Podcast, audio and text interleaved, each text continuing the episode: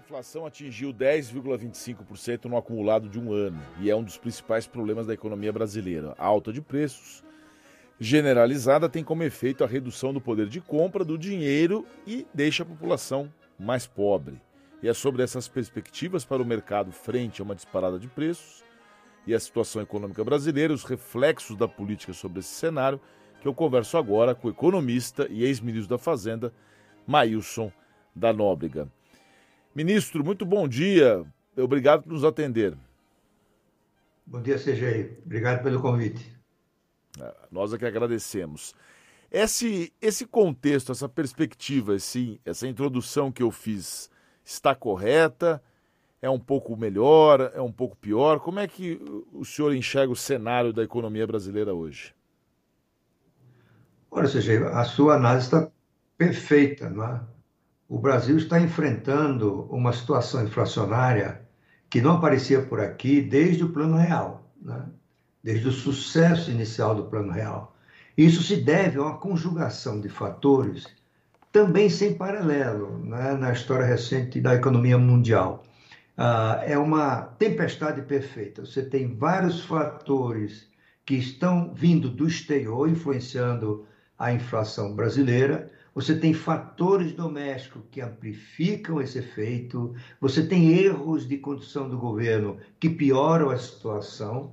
É, então, é um, é, uma, é um complexo de causas. Por exemplo, do exterior, tem o aumento dos preços das commodities, é? que decorre do, da recuperação da economia chinesa.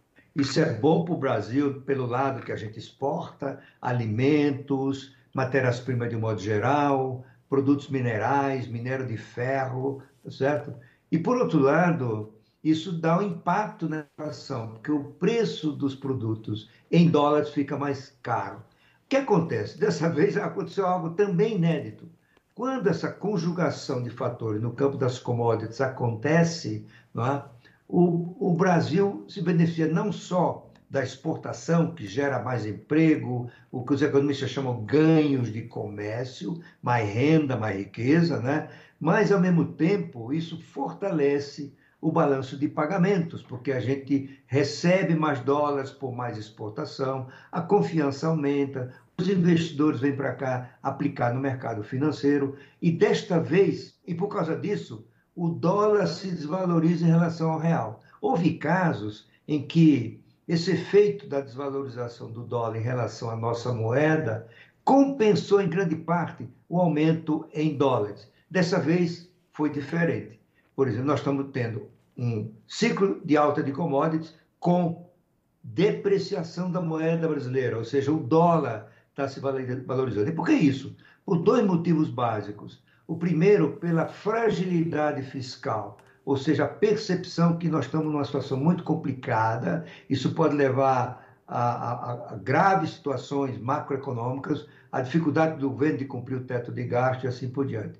E, coisa muito de agora, a maneira com que o presidente Bolsonaro se comporta, como ele conduz o seu governo ou não conduz, não é? gerando crises por cima de mais crises, isso gera uma incerteza, porque mostra para os investidores que o presidente não tem a capacidade política e o capital político para levar avante as reformas de que o país precisa. Então, a percepção, olha, a situação vai piorar lá na frente. E com isso você tem fuga de capital, os riscos aumentam e o dólar se deprecia. Se deprecia. Então, há um efeito conjugado de aumento em dólar, amplificado pela depreciação da moeda nacional. E, e no contexto geral, eu me mencionar, isso uma commodity relevante, que é o petróleo. Né? O petróleo já passou de 80 dólares e isso está impactando o preço dos combustíveis, não é? a gasolina, o diesel, o gás de cozinha. É? Isso vindo do exterior.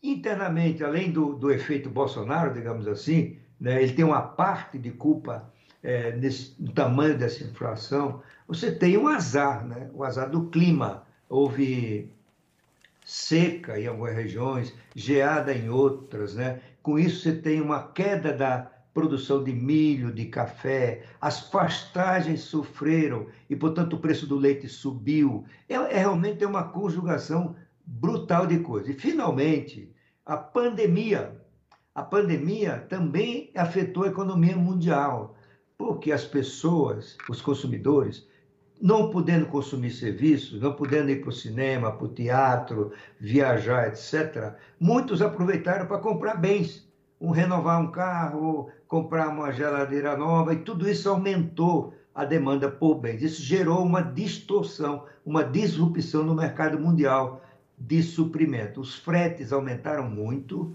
né? em algumas regiões ah, houve congestionamento de portos, está acontecendo agora na Califórnia, né? e isso impacta o preço desses partes, peças, componentes, sobretudo eletrônicos, que. Ministro. No Brasil, nós estamos vendo. Nós acho que nós estamos tendo um problema técnico na entrevista com o ministro. Já pedi para o pessoal da produção fazer uma análise do que está acontecendo. Às 9 horas e 9 minutos, nós estávamos conversando ao vivo aqui com o Maílson da Nóbrega, economista e ex-ministro da Fazenda. Já ia engatar aqui uma pergunta sobre a alta de preços. Já está na linha de novo? Ministro, o senhor estava. Olá. O senhor me ouve, né? Estou te ouvindo. O senhor mencionou agora a Califórnia. Em recente entrevista à CNN dos Estados Unidos, o ministro da Economia, Paulo Guedes, afirmou que o problema da inflação é global e que no Brasil metade da alta dos preços está concentrada em energia e alimentos. É, o senhor concorda com isso? E porque o Paulo Guedes não colocou aqui o componente do presidente como um fator de desestabilização do Brasil. Olha, eu não fiz esse cálculo, mas o ministro dificilmente ele está errado nisso aí, porque você tem produtos é, tipo o óleo de soja aumentou 60 a 70% em 12 meses.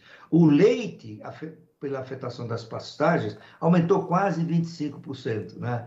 Ah, os produtos derivados do milho aumentaram 50%, 60%. Então, os alimentos subiram muito. E energia por quê? Porque por causa do aumento dos preços dos combustíveis, diesel, gasolina e gás de cozinha. É? Houve um aumento muito forte. Nesse ponto, ele tem razão. É uma parte que explica essa inflação anual de 10%. Vista, o senhor disse que o mercado vai preferir Lula a Bolsonaro. É por causa disso? É verdade isso e é por causa disso? Olha, falta completar. Eu disse, se a, o, a, decisão for no segundo turno entre Bolsonaro e Lula, a minha aposta, não estou fazendo uma profecia, né, porque também não tenho bola de cristal para isso, a minha aposta é que o mercado financeiro vai migrar para o Lula. Primeiro, porque haverá uma percepção que estará consolidada neste momento que o segundo mandato do, para o presidente Bolsonaro, pela maneira incompetente, descuidada, desequilibrada com que ele desgovernou o país, os países podem entrar numa situação catastrófica. Mais quatro anos nessa base da luta diária, ataque às instituições, incapacidade de articulação política, isso é um ponto. Lula também tem seus problemas. Né? O Lula está fazendo declarações muito é, perigosas para o futuro do país. Ele está dizendo que o país tem que ter estatal mesmo, não tem que privatizar. Ele está dizendo que Cuba poderia ser uma Holanda se não fossem as restrições ao comércio dos Estados Unidos. Ele está dizendo, mais grave do que tudo isso, que no governo dele, se ele for eleito, não tem teto de gastos. E aí eu disse seria uma catástrofe. Daí porque o empresário brasileiro, bem conhecido, né, o, o, falou o seguinte: olha, nós não corremos o, correr o risco de, de escolher entre o inaceitável, que é Bolsonaro, e o indesejável, que é Lula. Né? Agora, numa escolha é, binária, né? ou seja, ou Lula ou Bolsonaro, a racionalidade manda que a preferência pode ser para o Lula porque o Lula tem experiência de governo, é um político pragmático, ele tem muita culpa pela crise do país, sobretudo pela escolha da presidente Dilma como presidente, uma das mais incompetentes da história do país. Não é? O Lula tem culpa, em parte, pelo menos, da corrupção que graçou no governo dele, mas o Lula é um cara pragmático e provavelmente na época da eleição ele já terá escolhido um, vice, um candidato a vice-presidente que pode ser uh, calmante para o mercado. Pode ser alguém, um empresário do porte do Zé Alencar, pode ser uma empresária é, de, do, do da, da, da Luísa Helena, né? Enfim, da Luísa Helena, como é o nome dela? Luísa Trajano. Luísa Trajano, desculpa. Né? Então, o, diante dessa opção complexa, difícil, eu acho que muitos vão preferir o Lula, porque o Lula é conhecido. Ele fez um bom primeiro governo, ele manteve a política macroeconômica do, do presidente Fernando Henrique, ele apoiou o acordo do Brasil com o FMI, não é? E, e ele está dizendo todas essas bobagens agora, né? É, é, tudo indica que é para manter unido o seu rebanho é, de apoiadores, que deve ter uns 20% a 25% do eleitorado. Mas quando a, a coisa começar para valer, a partir de junho do próximo ano, se definem as candidaturas e em agosto começa a campanha, eu acho que o Lula vai migrar para o centro, é minha aposta, como ele já fez é, no passado. E ao migrar para o centro, ele pode conquistar muitas mentes no mercado financeiro que já se convenceram da inconveniência de um segundo mandato para o Bolsonaro. Não mais de, não, mais de uma vez, ministro, o ex-presidente Lula se jacta, inclusive, de se autoelogiar que, no sentido de que no governo dele o mercado financeiro ganhou muito dinheiro. Ele sempre fala isso. Os bancos né, foram os que mais se beneficiaram no meu governo. Quando a gente menciona o mercado vai preferir Lula-Bolsonaro, o que, que é esse mercado? Eles representam os bancos com as suas tarifas abusivas? É, é investimento financeiro na campanha? Qual a importância desse tal mercado? Que, quem são essas pessoas? Olha, esse mercado é um mercado meio etéreo, né? Na verdade, quando se fala em mercado, está se olhando basicamente as pessoas que trabalham em bancos, formadores de opinião dos bancos, os departamentos econômicos dos bancos, os acionistas maiores dos bancos, mas também ah, uma série de pessoas que participam desse mercado, como consultorias, como companhia de seguros e tudo mais. Não é representativo do eleitorado, né? é uma parcela muito pequena, não sei, provavelmente não, não passa de 5% do eleitorado, mas ele tem uma importância como formador, eles são formadores de opinião, não é? e, e os formadores de opinião são relevantes numa campanha eleitoral. É nesse sentido, sabe? E o Lula disse isso, porque o Lula também é, vem do seu pragmatismo. Olha só, eu migrei tanto para o centro que os bancos continuaram ganhando dinheiro. Né? E, e, e, banco ganha dinheiro, seja, quando há uma estabilidade política, uma estabilidade econômica, você não tem volatilidade na taxa de câmbio, não tem incertezas quanto ao futuro. Com isso, o banco empresta e recebe o seu dinheiro. E, e, portanto, ele não tem prejuízo com perda na concessão de crédito. Quando a situação se complica, vem crise, empresas quebram, essas empresas não conseguem pagar os bancos, né? eles têm que fazer provisões para perdas futuras, porque muitas empresas continuarão quebrando. Portanto, banco ganha dinheiro não é por causa do Lula, é porque o Lula foi capaz de, contrariando todos os prognósticos né, que vinham das visões do PT da economia, o programa do PT, em 2002, é, tinha um título assustador, era Ruptura Necessária. Tá certo?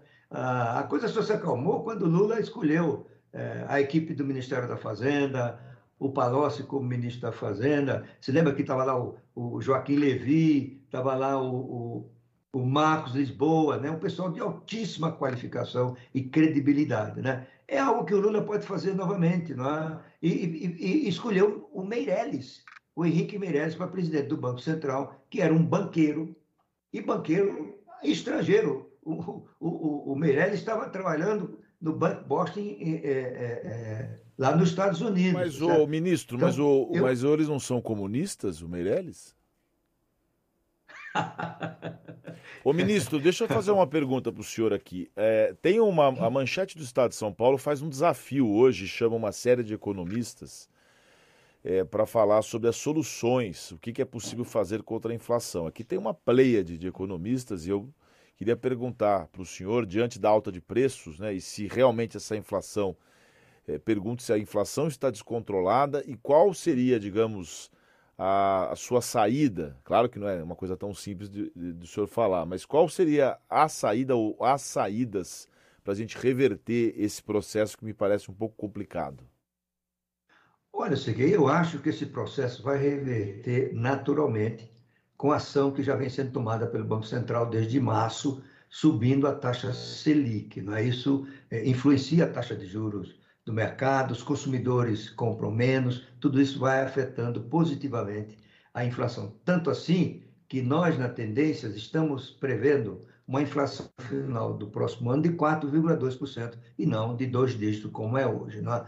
O ideal, e acontece nos países que são mais organizados, têm mais equilíbrio macroeconômico, o ideal será uma conjugação de um esforço do Banco Central, utilizando seu principal instrumento de ação, que é a taxa Selic, a taxa de juros, ao lado de uma austeridade é, do, no campo fiscal. Sucede que no Brasil não tem campo para cortar despesas, porque 95% dos gastos primários do governo federal, isto é, todas as despesas menos os juros, estão em 95%. Então, o Tesouro não pode ter um programa para é, se aliar ao Banco Central. Portanto, o Banco Central está sozinho nesse trabalho. E por isso nós vamos ter taxa de juros mais alta. Né? O Banco Central, a taxa de juros já está em 6,25%, a Selic, é, nós estamos prevendo mais duas subidas nas duas próximas reuniões do Copom de um ponto de percentagem. Vai terminar o ano, portanto,